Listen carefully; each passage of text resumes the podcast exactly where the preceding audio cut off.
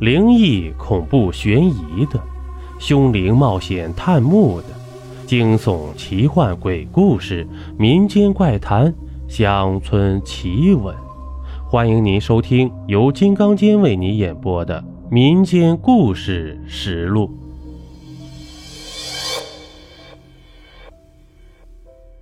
这一集啊，咱们挖一个新坑，听我慢慢给您填。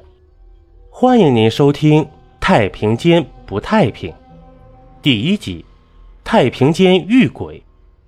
周天明是个私人侦探。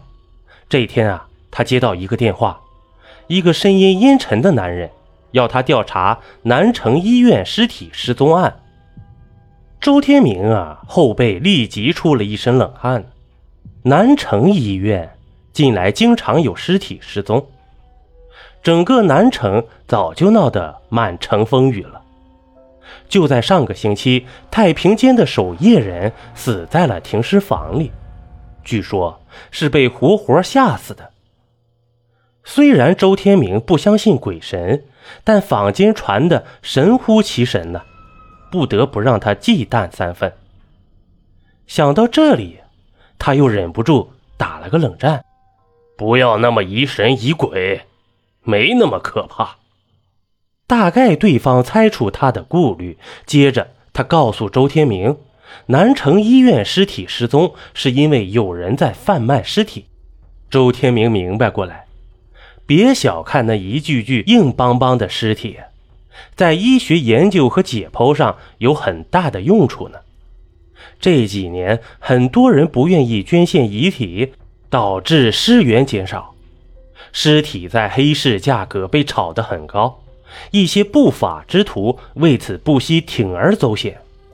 挂了电话以后，周天明才开始后悔，可对方开出的五万佣金诱惑力太大了。不一会儿啊，手机短信提示银行账户存入了一万元，这是对方预付的定金。既然定金收了，只好硬着头皮上了。第二天。周天明把自己打扮成一个落魄的中年大叔，走进了南城医院。根据雇主电话里的提示，他顺利成为了太平间守夜人。守夜人居住的小屋离太平间不远，是一个低矮潮湿的小屋啊。走进屋里，周天明感到一阵阴冷，毕竟这是死人住过的地方啊。铺好床铺后，他简单清扫了下屋子，在一个破旧的抽屉里，他找到一张照片，上面是一个皱巴巴的老头他应该就是那个被吓死的守夜人吧？他打听过，这个人的外号叫老张头。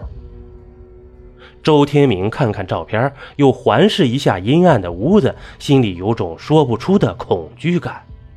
喂，接尸体。周天明被突然响起的女声吓了一跳，放下照片，慌慌张张走出屋子。只见一个年轻漂亮的女护士推着一辆用白布蒙着的手推车向停尸房走来。看到周天明，护士上下打量一番，道：“你就是新来的呀？这么年轻？”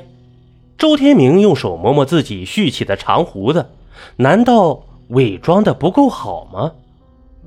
女护士意味深长地看了周天明一眼，说道：“这个工作一般人可是做不下来的哟。”周天明听出了护士语气里的轻蔑，连忙拍着胸脯说道：“我这个人没啥优点，就是胆子大。”女护士被他的模样逗笑了，掩着嘴呵呵笑了起来。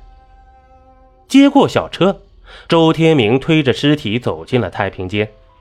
这是他第一次进这种地方，里面已经停了四具尸体，一律用厚厚的白布蒙着。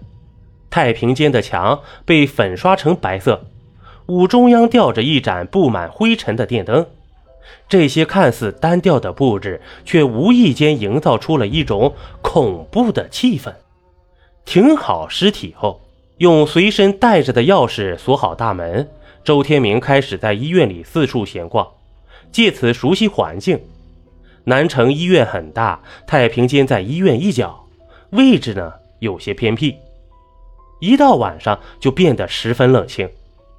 傍晚的时候呢，周天明四处发现没人，然后挎上背包，偷偷溜进了太平间。一会儿功夫呀，两个红外线摄像头就安装调试完毕了。由于小屋里不敢接显示器，录像视频只能先保存起来，待需要的时候再取出来查看。邀您继续收听下集。